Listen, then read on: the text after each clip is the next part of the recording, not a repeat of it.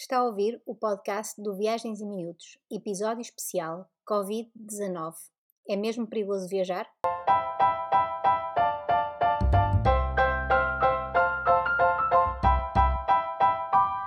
Sejam bem-vindos ao podcast de Viagens em Miúdos, o primeiro podcast em Portugal de viagens com crianças. Aqui prometo descomplicar as viagens com os miúdos. O meu nome é Elsa Lisboa, sou autora do blog Viagens em Miúdos e a voz deste podcast.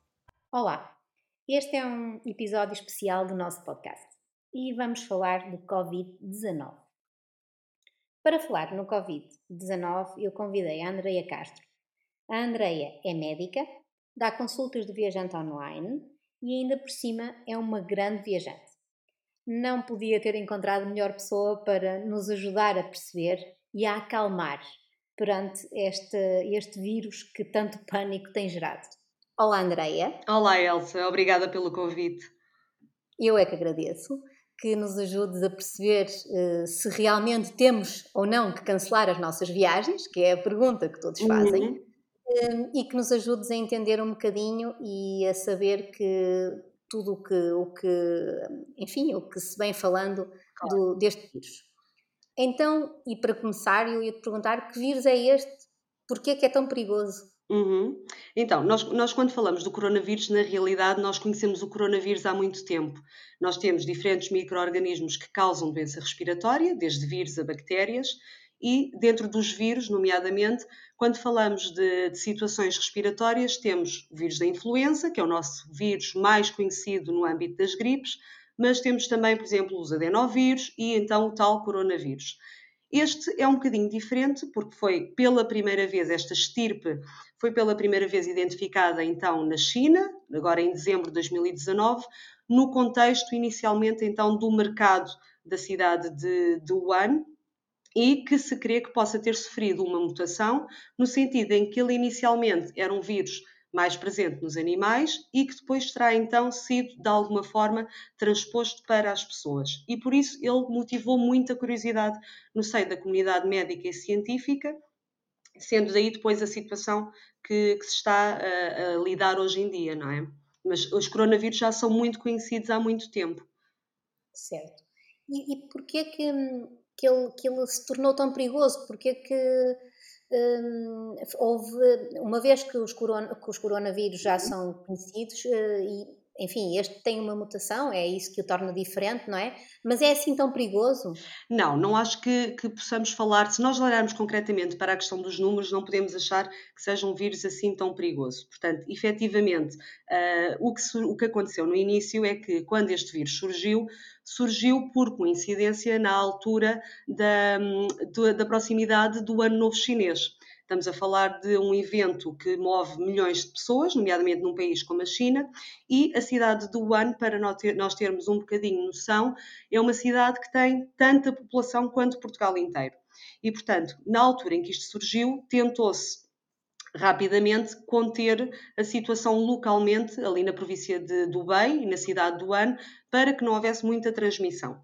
Agora, se formos falar em termos de perigosidade, nós temos que pensar em vários aspectos. Temos que pensar qual é que é o grau de contágio desta situação e qual é que é o grau de mortalidade associada. E, efetivamente, se nós formos a ver, o grau de contágio neste momento estima-se que seja muito semelhante ao vírus da gripe, apenas um bocadinho superior. Ou seja, enquanto que o vírus da gripe nós estimamos que uma pessoa infectada transmita a doença a 1,3, não é? Portanto, a cerca de uma pessoa e meia, se é que assim podemos dizer. Os dados em relação ao coronavírus dizem-nos que uma pessoa infectada poderá transmitir entre 1,4 a 2,5, ou seja, um bocadinho superior. Temos alguns estudos que mostram até 4 pessoas, mas são os estudos um bocadinho mais pessimistas. Portanto, aqueles números que nós temos agora é o contágio da gripe é de um indivíduo doente para uma pessoa, uma pessoa e meia em nosso redor, e do coronavírus, no máximo, duas, duas pessoas e meia. Portanto, isto é um dos factos que nós temos que olhar quando estamos a, a tentar julgar o que é a perigosidade de um vírus. É o grau de contágio. E depois a seguir, então, a mortalidade. E o que é que é a mortalidade? A taxa de mortalidade basicamente reflete o número de mortos sobre o número de casos. A questão aqui é que o número de casos identificado é muito inferior ao número de casos real. E porquê? Porque nós estamos a falar de um vírus que, grosso modo, dá um quadro tão leve e tão inespecífico que nós muitas vezes não identificamos como sendo coronavírus. Estamos a falar de quê? Estamos a falar de uns espirros, de uma tosse, dos narizes um bocadito entupidos, de um bocado de febre, mas que noutra situação em que não tivesse havido tanto alarmismo sobre o coronavírus, passaria despercebido. E, portanto, então... Uh, só para, só para concluir esta, esta ideia, se nós pensarmos que a taxa de mortalidade traduz a probabilidade de uma pessoa vir a morrer com vírus, nós estamos a falar numa taxa que neste momento se julga muito inferior àquilo que era inicialmente. Ou seja, enquanto que a taxa de mortalidade do vírus da gripe é 0,1, Neste momento, nós achamos que a taxa de mortalidade associada ao coronavírus 19 será cerca de 0,8, ou seja, estamos a falar de números ainda assim muito, muito próximos e muito uh, reduzidos, sem grande perigosidade. Ok, então, se, se eu percebi bem, se eu não percebi, tu corrige-me, por favor quer dizer que nós podemos ter coronavírus hum. e nem sequer damos conta do nem sequer nos apercebemos, certo? Exatamente, e isso traduz efetivamente até aquela noção do período de, de incubação e de transmissão assintomática, que nós ainda estamos também na comunidade médica e científica a tentar definir qual é a sua duração, estima-se neste momento que vá até aos 14 dias, mas que é um período efetivamente em que não temos sintomas, estamos perfeitamente normais na nossa vida do dia a dia e que ainda assim podemos estar a transmitir o vírus às pessoas que nos são mais próximas. Exatamente. E esta taxa uhum. de contágio, entre aspas, Sim.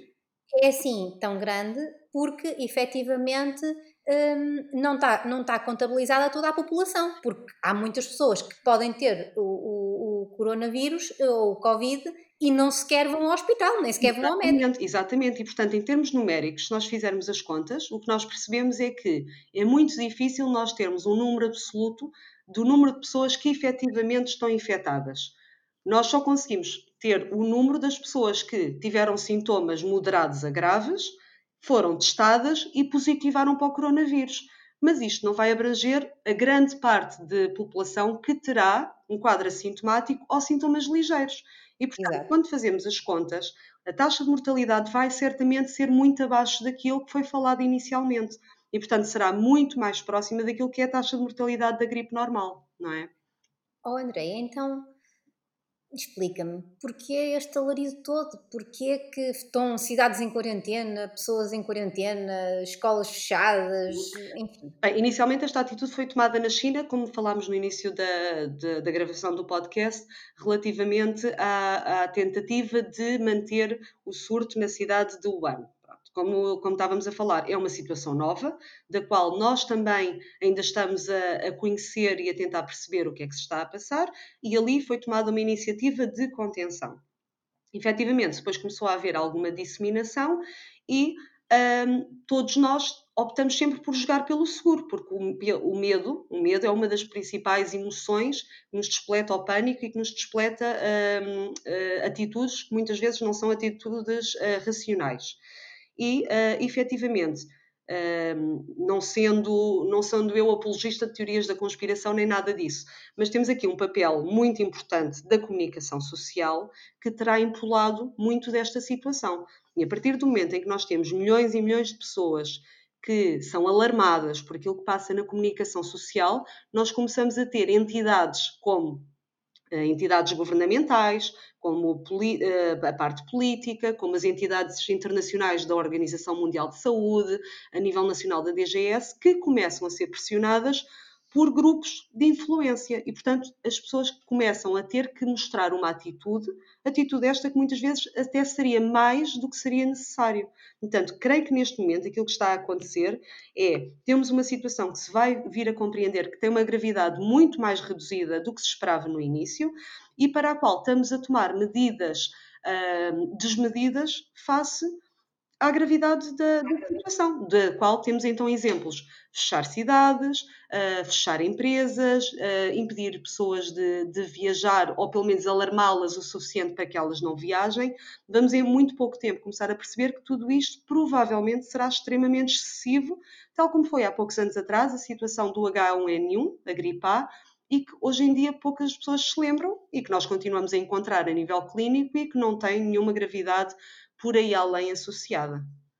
Então, este, este, enfim, este alarme social vem muito também do desconhecimento eh, deste vírus, não é? Como é uma coisa nova, acabou por assustar até alguma comunidade médica e assim, não é? Inicialmente. Exatamente, e claro que depois são notícias que vendem muito, isto dá muitos cliques na, na internet, Exato. isto dá muitas horas de visualização dos canais de televisão, dá muito, dá muito espaço para muitas entrevistas e, portanto, isto é um assunto que a comunicação social terá todo o interesse em divulgar, muitas vezes da forma menos correta, como nós sabemos que tem vindo a acontecer claro. em muitas situações de muitas áreas diferentes. Estou totalmente de acordo que realmente, com base naquilo que as nossas televisões uh, e as notícias nos mandam, que realmente a, até uma pessoa muito bem informada acaba por ter dúvidas se realmente não, não, não é, enfim, não tem a, a perigosidade que, que nos querem passar. Exatamente. Nós, em termos de, de, de, sintomatologia, aquilo que temos que pensar é que estamos a falar de um quadro muito, muito semelhante a uma gripe. Portanto, estamos a falar que normalmente 90% das pessoas terão uma febre, poderá ser mais ou menos elevada, 38, 39, e seguida de tosse, que é o segundo sintoma principal. E se formos a pensar fora do coronavírus, isto abrange quase tudo o que são doenças respiratórias. Febre e tosse é aquilo que mais encontramos no nosso dia a dia. Posteriormente, haverá um subgrupo de pessoas que poderá vir a desenvolver alguma dificuldade respiratória e um grupo ainda mais uh, limitado, que são então as pessoas que entram em situações de insuficiência respiratória, insuficiência multiorgânica e eventualmente morte, não é? Mas que isto não é aquilo que tem sido verificado para a população em geral, são faixas etárias muito, uh, muito específicas. Certo, então eu tenho lido que este hum, vírus não tem incidido muito hum, em crianças, na faixa etária até aos 9 anos. Exatamente. Confirmas que, que as crianças não são as mais afetadas? É verdade. Nós, por, por, por algum motivo que se ainda encontra, que, que se encontra em estudo, o que nós temos é que até aos 9 anos não temos casos de mortalidade registados e mesmo até aos 39 temos uma taxa de mortalidade de 0,2%.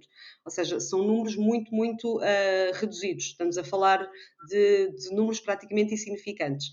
Começamos a ter um bocadinho maior de, de taxa de mortalidade mais significativa, a partir, efetivamente, ali dos 70, 80 anos, sendo que a partir dos 80 anos atinge então um número estimado de 15%. Ainda assim, se formos a ver estes 15% de idosos que foram atingidos e que vieram a falecer, 75% já tinha doenças crónicas associadas, ou seja, já eram idosos que, de base, tinham doenças cardíacas, tinham diabetes, tinham quadros respiratórios e que, portanto, sendo coronavírus ou sendo qualquer outra situação, são indivíduos com risco muito mais aumentados de vir a falecer perante uma situação aguda que pode acontecer. Então, o grupo etário com mais casos de Covid-19 é o grupo etário dos 70, 80 anos ou é o grupo, uh, ou os 70, 80 anos são o grupo com mais casos de morte? Neste momento são o grupo com mais casos de morte registados. Nós, se formos qual, é, qual é o grupo etário com mais casos do Covid? Não sei se sabes. Uh, não tenho presentes, não tenho presentes esses dados, mas o que, nós te, o que nós podemos extrapolar do que conhecemos até ao momento é que só vão ser diagnosticados e só vão ser identificados casos de pessoas que têm sintomas moderados a graves porque os sintomas Exato. ligeiros vão-nos passar despercebidos, não é? Claro, e, portanto, como se fosse uma gripe. Dentro dos sintomas moderados a graves e daquelas pessoas que vão ser testadas, efetivamente, o que nós temos percebido é que a maior parte deles já tem uma idade muito avançada e já têm muitas doenças crónicas de base, não é? Portanto, até podemos ter uma faixa etária com muitas situações de infecção ligeira, e até podemos estar a falar de adultos na casa dos 30, 40, 50, podem ser portadores e podem ter uma infecção ligeira ativa, como uma gripe banal, nos obriga a estar dois, três dias em casa. Mas, em termos de mortalidade, aquilo que tem sido verificado é que efetivamente temos ali um salto a partir dos 70 anos para 8%, a partir dos 80 para 15%. Abaixo disso, Estamos a falar de números muito insignificantes, portanto, até aos 40 anos 0,2, até aos 59 1,3 e só depois é que duplica para 3,6 ali entre os 60 e os 69 anos. Olha, Andréia, não sei se tens uh, contigo esses dados, mas para as pessoas tentarem perceber, numa gripe comum, qual é a taxa de mortalidade? É muito diferente da taxa de mortalidade do Covid-19? Não, neste momento aquilo que está estimado para a taxa de mortalidade da gripe comum é 0,13, que é muito, muito reduzido. E a taxa de mortalidade, que se uh, agora tem vindo a compreender ser a taxa de mortalidade do Covid, vai rondar os 0,8 e é possível que andemos então neste tipo de números, que são então números muito reduzidos, não é? Tendo sempre presente que muitas pessoas apanham o Covid-19 e não vão ao médico porque têm apenas um, Exatamente, uma gripe normal ou aspas. uma, tem apenas um quadro de uma febre com um bocadinho de tosse, com um bocadinho de espirros e que, portanto, até poderá ser uh, insuspeito que possa ser uma situação de um coronavírus. Eu posso dar, por exemplo, os números que nós temos da época gripal nos Estados Unidos, de 2019-2020, em que, se compararmos as situações até agora diagnosticadas do Covid com uh, o influenza, que é o principal agente da gripe comum. O influenza por si só provocou nos Estados Unidos, no ano passado, 29 milhões de doentes, sendo que destes 16 mil uh, acabaram por falecer e a nível das crianças tivemos 105 casos de morte associadas à gripe comum nos Estados Unidos. E em comparação com o coronavírus, nós não temos nada destes números, nós não temos ainda milhões de doentes diagnosticados, temos até ao momento 3.200 mortes, o que é um número irrisório, muito, muito reduzido, e nas crianças não temos sequer mortalidade associada, temos zero casos registados.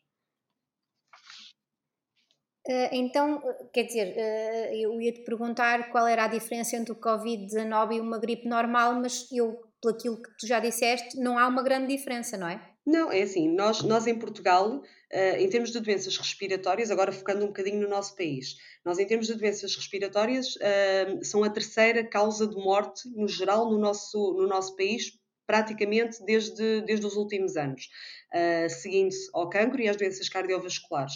A gripe apenas, sozinha, na última época, 2018-2019, terá matado, terá morto, peço desculpa, 3 mil pessoas nesta última época, 2018-2019.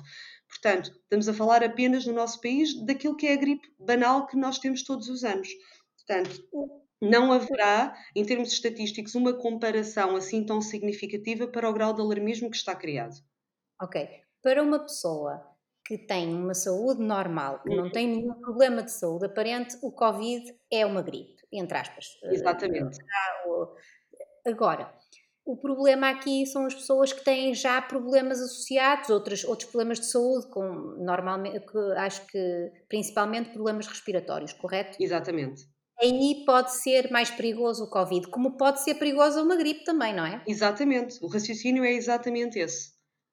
Porque muitas vezes uma gripe também passa a uma pneumonia e de uma pneumonia há pessoas mais velhas que, que falecem, não é? Claro. Morrem. Portanto, o que nós agora aqui será interessante pensar será, ok, temos uma faixa etária, que é a faixa dos idosos, acima dos 80 anos, praticamente, que temos 75% das pessoas em que realmente se registaram casos de morte que já tinham uma doença crónica. E, portanto, nós em vez de estarmos a pensar nas consequências, calhar devíamos pensar fazer um raciocínio um bocadinho ao contrário, que é que atitudes é que nós podemos ter para quando chegarmos à nossa idade à nossa idade de idosos, por assim dizer, passando a redundância, portanto, quando envelhecermos, o que é que nós podemos fazer a nível de prevenção da nossa saúde para, termos, para não termos precisamente estas doenças crónicas, para não sermos diabéticos, para não sermos hipertensos, para não sermos pessoas com doenças respiratórias, e nisto o tabaco tem uma influência muito grande, não é? Porque o tabaco é um dos principais responsáveis pelos quadros de doença respiratória. E, portanto, se nós pensarmos a longo prazo e investirmos naquilo que são os cuidados de saúde básicos do dia a dia, nós estamos a prevenir a nossa própria situação para daqui a 20, 30 ou 40 anos de recairmos em grupos de risco. Ou seja, faz todo o sentido nós pensarmos que temos que promover cada vez mais sermos adultos saudáveis para podermos vir também a ser idosos saudáveis, não é? Sim, eu acho que esta até é uma mensagem super importante porque de facto nós, a população está muito preocupada com o Covid, mas há aqui uma preocupação de fundo e, e, que devia ser a principal preocupação, que é termos melhor saúde em geral, não é? Cuidarmos melhor em geral, a alimentação, o exercício físico, sei lá, tudo aquilo que, que, que, nos, que nos faz mais, que nos torna mais saudáveis, não é? Exatamente. E porque se estivermos saudáveis e em forma, com certeza. Hum, não ficaremos, não, não, não corremos o risco de nos infectarmos com tanta gravidade, seja com o Covid-19 ou com outra coisa qualquer, não é? Uhum. Nós, nós temos que falar em termos de percentagens, mas se calhar é muito mais fácil percebermos o que é que isto reflete em termos, de, em termos absolutos. Portanto, uma taxa, uma taxa de incidência numa população jovem, portanto, estamos a falar das crianças, estamos a falar de adultos até à casa dos 40, 49 anos, nós estamos a falar de 4 casos por mil. São números muito, muito reduzidos. E mesmo nos idosos, quando passamos para uma taxa de 15%, nós estamos a falar de 15 casos por cada mil. Portanto, sendo que destes 15 casos, 75%, ou seja, mais de metade, vamos apontar aí para uns 10, já teriam doença crónica ok? Portanto, Exato. vamos a pensar em números absolutos, sem dúvida que estamos com um alarmismo desmesurado face à perigosidade da situação. Olha, tu achas que se não fosse o Covid-19, mas fosse uma gripe normal, a, a percentagem de pessoas internadas seria igual? Porque sabemos que os nossos hospitais estão uh, já com a lotação máxima, ou alguns eh, com alguns casos de Covid, já, já estão com a lotação máxima. Tu achas que todas as pessoas seriam internadas também, se não fosse Sim, os, critérios, os critérios de internamento são critérios médicos muito bem definidos. Nós, uh, medicamente, um internamento a nível hospitalar tem que cumprir uma série de, de princípios que passam por dificuldade, dificuldade respiratória marcada, passam por um grau de risco de, das doenças pré-existentes, passam também pela capacidade da pessoa de gerir ou não a doença em casa, pelos, pelos acompanhantes que tem, pela diferenciação. Temos aqui muitos fatores ao mesmo tempo, não é? Uh, passa também por dados analíticos em termos de resultados de análises, função renal, etc. Portanto, nós não vamos internar nunca pessoas por uma situação de suspeita. Vamos internar pessoas com situação confirmada e com critérios de gravidade muito bem estabelecidos. O que é diferente de aconselharmos alguma restrição em casa de pessoas que começam a apresentar alguns sintomas. Olha, então, hum, como é que nós nos podemos proteger e agora hum, a minha preocupação são os miúdos, não é? Como é que nós podemos também uh, proteger os miúdos? Então, em termos uh, da situação atual, porque nós aqui também temos du duas uh, partes de resposta muito interessantes que podemos dar, que é, face àquilo que é a situação atual, as medidas de, de higiene são, a, são o mais importante que nós temos em cima da mesa. Ou seja, uh, nós temos que, de vez, habituar-nos a que o tossir ou espirrar tem que ser sempre na direção do ombro ou do cotovelo e nunca para as mãos. Porque nós espirramos para as mãos, estamos a transmitir as nossas gotículas infectadas, ou tossimos para as mãos e estamos a transmitir as gotículas infectadas, para depois estendermos a mão a outra pessoa, para tocarmos em superfícies que podem reter o vírus durante algumas horas ou um dia ou dois, e é assim que se dá a transmissão deste tipo de situações. Nós sabemos que este vírus não se mantém em suspensão no ar. Portanto, nós temos uma situação em que uma pessoa tosse ou espirra e mais ou menos ali um metro à sua volta temos o potencial destas partículas atingirem outra pessoa. E a mesma coisa com as mãos, de estarmos a transmitir então num contacto direto. Portanto, o que é que nós temos que ensinar às crianças e que é muito importante? É espirrar ou tossir sempre na direção do cotovelo, nunca para as mãos. Os, os, os, lenços devem ser lenços de uso único, portanto, assim que utilizamos um lenço, estes devem ser descartáveis e devem ser deitados fora. Quando vamos lavar as mãos, devemos lavar com uma duração de mais ou menos 20 segundos que é um bocadinho mais do que aquilo que nós estamos habituados, mas uma forma que podemos ensinar é mais ou menos o tempo de duração dos parabéns a você. Portanto, irmos cantando na nossa cabeça os parabéns vai bater, regra geral, nos 20 segundos. Ou, caso não, não seja possível lavar as mãos com frequência, termos então o tal gel desinfetante connosco, que também se demonstrou ser eficaz em termos de desinfecção das mãos um, numa situação em que haja uh, sintomas minimamente suspeitos. Então aí temos outro tipo de, de atitudes, mas não havendo sintomatologia qualquer. É manter os cuidados de higiene, de lavar as mãos, de deitar fora os lenços imediatamente e de manter alguma calma. Claro, a calma é fundamental. Muito. Diz-me outra coisa, a máscara é hum. mesmo essencial? Vou viajar, com os meus filhos? Não. Coloco em cima máscara? Não, não. Pelo contrário. Tudo o que nós temos vindo a perceber é que estas máscaras não conferem qualquer tipo de proteção uh, para estas doenças virais e que não devem ser utilizadas por pessoas saudáveis. Ou seja, as máscaras têm vindo a, a fornecer uma falsa sensação de segurança, o que faz com que as pessoas acabem, se calhar, depois por descartar um bocadinho os outros cuidados de higiene, que é nomeadamente a lavagem das mãos. Porque como estamos protegidos com uma máscara à frente da cara, esquecemos que temos que lavar as mãos com regularidade. Para além disso, o uso da máscara é extremamente incómodo e as pessoas acabam por levar as mãos à cara com muito mais frequência do que levariam se não tivessem a máscara. Uh, e por fim, como estava a dizer no início, estas máscaras não são mesmo eficazes, portanto, as máscaras só devem ser utilizadas para situações muito específicas que passo a citar. Só devem ser usadas para pessoas que estão numa situação suspeita de coronavírus, para profissionais de saúde que estão a lidar precisamente com casos suspeitos ou confirmados e por pessoas doentes, pessoas essas então que estão a espirrar ou que estão com quadro de uma infecção aguda, com tosse, com um pouco de febre. Fora destas situações, indivíduos saudáveis não devem nunca uh, ser portadores de máscara e isto é válido para adultos, para crianças, para aeroportos, para uma série de situações que nós temos visto na televisão. Ótimo. Hum. Diz-me outra coisa. Tu disseste que este vírus não fica no ar. Eh, certo? Até o momento que se sabe é que não é um vírus que tenha, que tenha potencial de disseminação por suspensão no ar, sim. Então, eh, mas fica nas superfícies, por exemplo, nos corrimões, no, no chão, nas cadeiras, eh, se Também houver algo... está em estudo. É possível que uh, ele sobreviva de certa forma um, dois dias no máximo nas superfícies inertes, por assim dizer. Okay.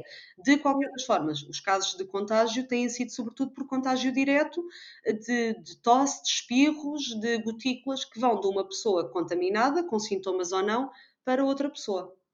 Sim, portanto, mas quando nós, por exemplo, viajamos com as crianças, também uh, devemos estar atentos. As crianças têm muita tendência em pôr a mão em todo lado, em encostar a boca em todo lado, Exatamente. não é? Devemos estar atentos a isso também. Portanto, uh, além dos cuidados de higiene, de lavar as mãos muitas vezes, de, se possível, devemos tentar afastar as crianças de pôr a mão nos corrimões, de se encostarem aos vidros. É isso, é algo que nós já devíamos fazer no dia a dia, não é? Ignorando a situação do coronavírus.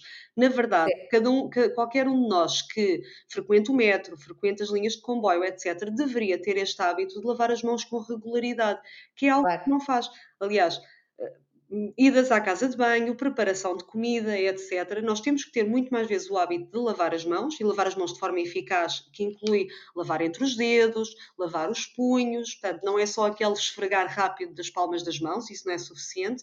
Isto faz parte da educação que nós devíamos transmitir aos nossos filhos, não é? E, portanto, é. nós transmitindo este tipo de cuidados e de educação para a saúde, nós já estamos a prevenir muitas situações, muito para além do coronavírus, que possam vir de futuro até a aparecer. Eu, eu contra mim falo, mas muitas vezes nós estamos em viagem ou assim e uh, eu levo, levava sempre o gel desinfetante para, pelo menos quando os miúdos vão comer, uh, lhes passar nas mãos, se não conseguir uma casa de banho onde, levar, onde lhes lavar as mãos. Uhum. Mas acontece que muitas vezes, e eles são pequenos e eles põem a mão em corrimões e, e, e levam à cara pronto, que isso é quase inevitável, não é? Certo. E quando são muito pequeninos até põem a boca, enfim, eu sempre tive cuidado, mas não tanto como terei a partir de agora, e acho que no fundo um, isto também é, será uma mudança de hábitos de todos, não é? Nós, se calhar, aqui também temos que pensar que também temos um fundo positivo, que é uh, rever os nossos cuidados de higiene, temos que rever a forma como, como lavamos as mãos, como nos assoamos e como nos relacionamos com as outras pessoas. Um, e, e, agora mesmo, se pensarmos num outro aspecto totalmente distinto, se pensarmos em termos de macroeconomia e de, e de funcionamento de, de, indústrias e etc., o que nós temos uh, assistido na China, que é um país, como nós sabemos, com uma franca produção industrial, é que o grau de poluição tem vindo a decrescer enormemente e, portanto, isto já é visível inclusivamente do espaço. Temos nuvens de poluição que se andam a dissipar. E estas nuvens de poluição que estão a deixar de existir a nível da China são francamente protetoras de tudo o que era doenças respiratórias que existem naquelas populações daquele lugar, não é? Portanto, uma simples situação que levou ao fecho de algumas empresas e de algumas fábricas fez com que os graus de poluição caíssem tanto que neste momento temos pessoas que estavam diariamente expostas a graus de poluição extremamente altos, com tudo o que é consequências a nível de doenças respiratórias, mesmo de cancros das vias respiratórias, que provavelmente vão ver o seu grau de risco muito diminuído por este tipo de atitudes que foram criadas agora, não é? Portanto, isto, claro. isto, levanta todo um novo conjunto de questões de o que é que nós podemos fazer em termos de prevenção de doença e de promoção da nossa saúde e promoção de saúde pública, pode efetivamente fazer a diferença a longo prazo. Olha, agora tu já me respondeste à pergunta que eu te ia fazer, que era se o gel desinfetante realmente é útil. Sim. Já me disseste que sim, quando não conseguimos lavar as mãos à séria, uh, numa casa de banho com água corrente e sabão, devemos utilizar ou podemos utilizar o gel desinfetante. Eu ia-te perguntar agora a pergunta que, que me tem feito muitas vezes, que é, devemos cancelar as viagens ou não? Eu tenho duas viagens marcadas, uma inclusive é para o Japão devo cancelar? É assim, esta, estas perguntas para nós também são muito difíceis porque estão a pôr-nos um bocado uh, em nós médicos a responsabilidade de decidir se a pessoa deve viajar ou não deve viajar. É assim, nós neste momento, a nível da, da Organização Mundial de Saúde, nós não temos propriamente uma restrição formal das viagens. Nós temos uma coisa que é está aconselhado que viagens não essenciais não sejam realizadas. Ou seja, não se proíbe que as pessoas viajem para determinado país, mas reinando um bocadinho de bom senso, o que nós estamos a pedir a nível de, de, comunidade científica é que as pessoas abdiquem, de certa forma, daquilo que são viagens não essenciais, nomeadamente pela questão do risco de contágio e, portanto, deste contágio poder atingir os mais idosos e as populações de risco. Não tanto a nível do grau de gravidade que isto poderá ter connosco. Nós sabemos perfeitamente que muitas crianças a viajar ou que muitos adolescentes a viajar, os cuidados de higiene que estas populações nestas idades têm serão ainda mais inferiores àquilo que tem um adulto que está, que está suscetível e está sugestionado para ter estes cuidados, não é? Portanto, estarmos a dizer preto no branco que não se deve viajar é uma, é uma pergunta que para nós também tem sido muito difícil. Uh, neste momento, uh, zonas de risco em que há transmissão comunitária ativa são efetivamente a China, o Japão, agora mais recentemente o Irão Uh, e Itália, não é? Também um pouco também na Coreia do Sul, em Singapura, mas isso são as zonas em que nós sabemos que há uma transmissão ativa de, deste coronavírus mais recente. E, portanto, são pessoas que, vindo desses locais, têm que estar atentos nos 14 dias depois de virem embora ao surgimento de eventuais sintomas. E diz-te uma coisa, e tu achas que hum, a minha viagem, por exemplo, é só para junho. Tu uhum. achas que com o tempo quente, com com a entrada na primavera, que esta, esta, esta transmissão do vírus que vai serenar, como a gripe, não é? Que vai passar o pico e que nessa altura já não irá ser enfim, não irá ser tão grave. Normalmente estas doenças respiratórias têm caráter sazonal, ou seja, são vírus que, uh, como são difundidos precisamente por tosse, por espirros, etc., são muito mais, um, são muito mais fáceis de propagar em alturas do ano em que nós temos climas muito mais frios e em que andamos todos praticamente com, com, o nariz entupido e com a ranhoca no nariz, não é? Portanto, aquilo que nós esperamos uh, é que, com o melhorar da, das temperaturas e, portanto, com o avançar para a primavera e depois para o verão, que uh, o número de casos venha a diminuir abruptamente. Contudo, estamos a falar de um vírus que pode sofrer mutações e que pode ter novidades todos os dias. Portanto, isto é uma, é uma esperança nossa e uma expectativa muito provável que o número de casos venha a diminuir, mas que ainda assim pode sempre levar uma reviravolta. Claro, portanto, eu acho que as pessoas têm que ter consciência e esperarem um pouquinho, não é preciso desatar a anular as viagens, mas é preciso estar informada e saber um, exatamente as Exato. condições para o país que vão viajar, certo? O que são as recomendações para os viajantes é seguir sempre as, as recomendações daquilo que são as autoridades de saúde do país e tentarem informar-se com um médico, nomeadamente uh, o seu próprio médico de família ou alguém que faça consulta do viajante que está mais dentro deste tipo de, de questões, de quais é são as limitações que estão a existir para o país uh, de destino. Não é? Porque por vezes temos que pensar que não estamos apenas a falar da situação de, do risco de poder ser, vir a ser infectado ou não, mas estamos a falar de viagens que podem implicar que no destino tínhamos problemas a nível de deslocações, a nível de visita de alguns locais que quereríamos visitar e, portanto, isso só por si vai condicionar muito a nossa viagem, não é? Sim, olha, Andreia, tu fazes a consulta do viajante online. Uhum. Uh, nós já combinamos que vamos fazer um podcast sobre a consulta do viajante, porque há muito mais para falar do que só as vacinas. Uh, Deixa-nos, por favor, o, o o teu, uh, o teu site, diz-nos qual é, para o nosso público, se precisar da consulta do viajante, saber que tu fazes online e é muito mais simples, principalmente para quem tem famílias. Ok, bem, então o, o site chama-se consultadoviajanteonline.pt e tem uma página do Instagram exatamente com o mesmo nome, que podem procurar e diz Consulta do Viajante Online também, um, e onde eu coloco muitas vezes alguns artigos de informação geral sobre alguns países, ou então coisas muito mais concretas, por exemplo, o jet lag, ou então como fazer um kit médico de viagem. Um, não há intermediários, portanto, qualquer contacto que é feito, quer para o site consulta do viajanteonline.pt, quer para a página do Instagram consulta do viajante online, é sempre respondido por mim e depois uh, nós marcamos individualmente o horário da consulta em função daquilo que seja melhor para mim e para a pessoa que está do outro lado. Eu aproveito para dizer que a Andreia tem um pacote uh, famílias na consulta do viajante, um pacote com um número de pessoas, portanto, que uh, é muito vantajoso para quando viajamos em família e como todas as pessoas, ou quase todas que ouvirão este podcast, viajam em família, hum, é importante saber porque é uma boa forma de poupar. Só mais uma coisa, Andreia, que eu te queria perguntar.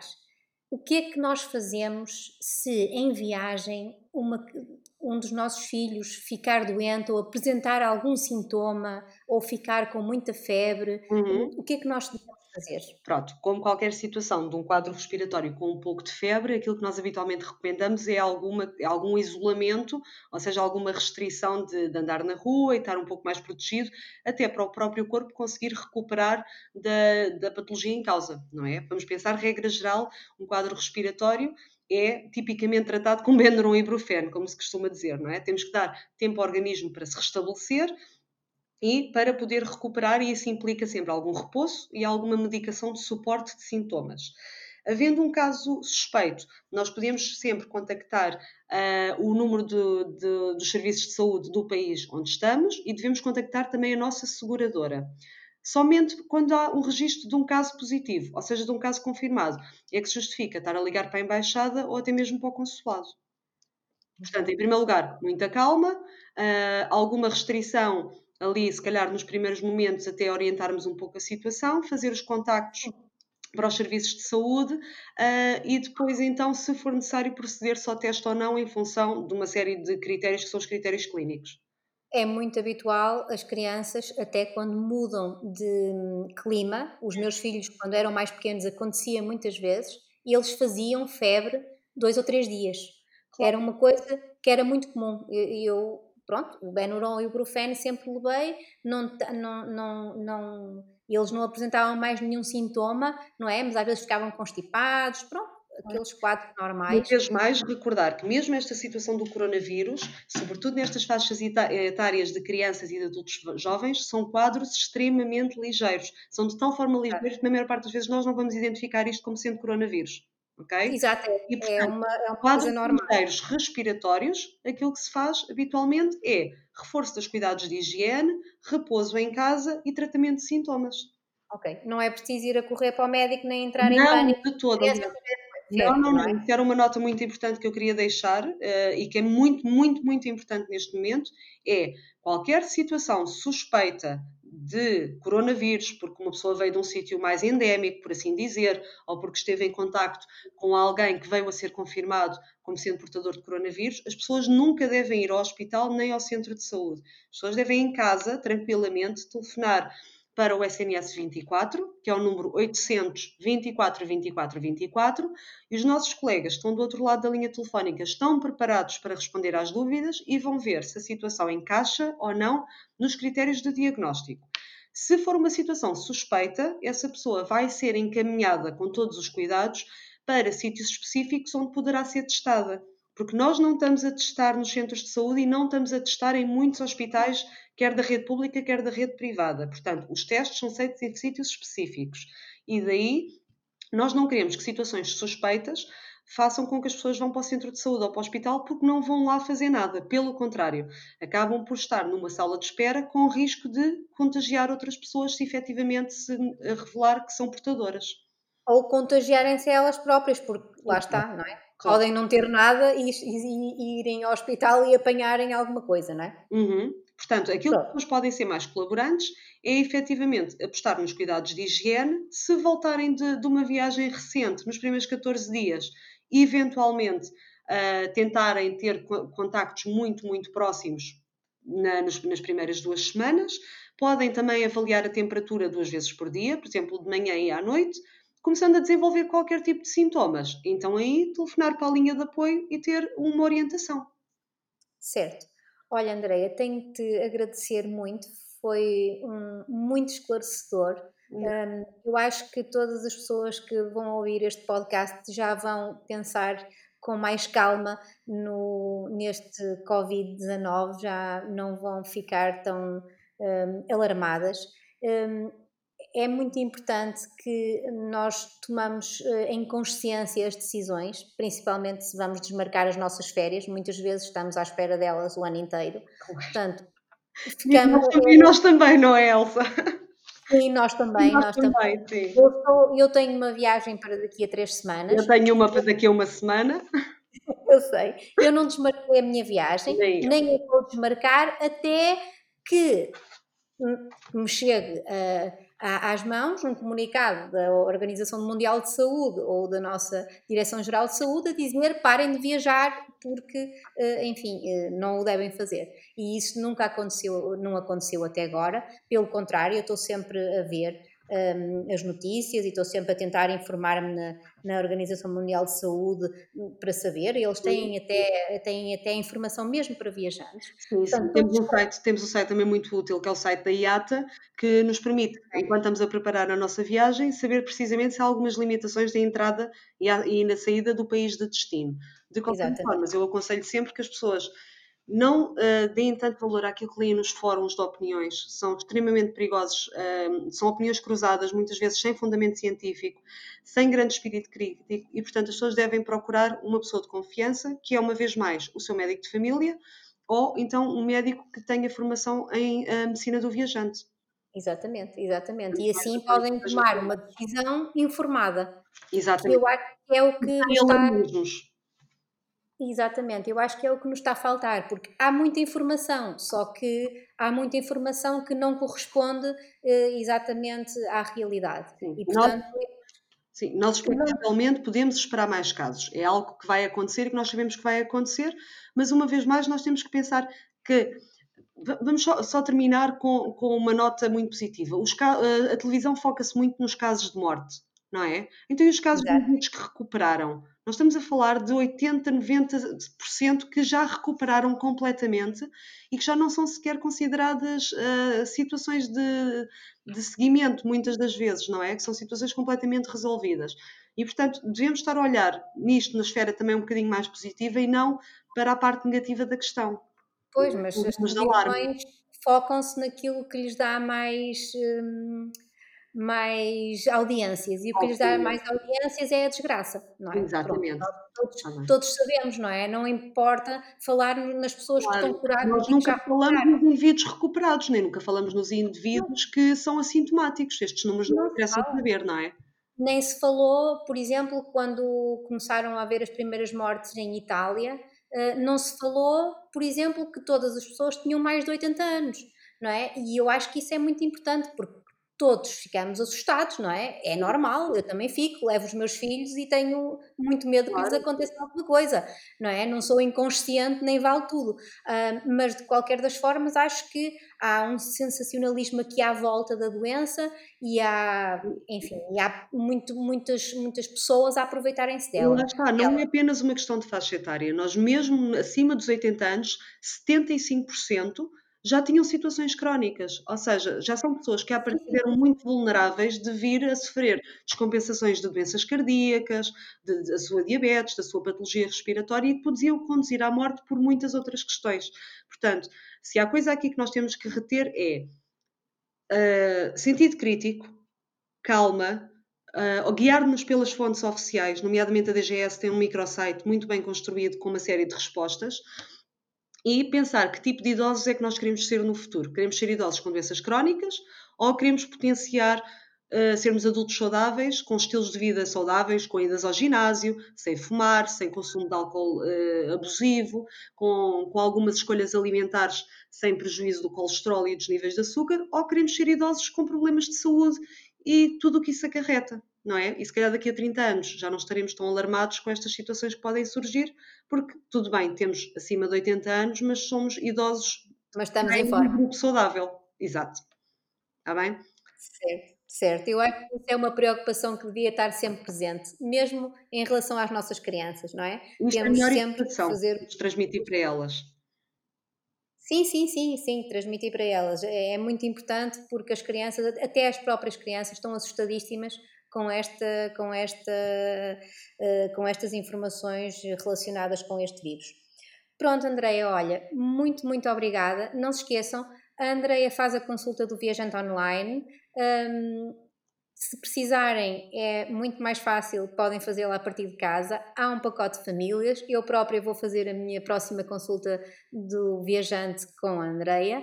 E fiquem aí, porque a segunda uh, temporada do podcast do Viagens e Miúdos está quase a chegar. Tem algumas surpresas, vou ter alguns convidados muito interessantes e, enfim, até qualquer dia, vamos vendo e estejam atentos.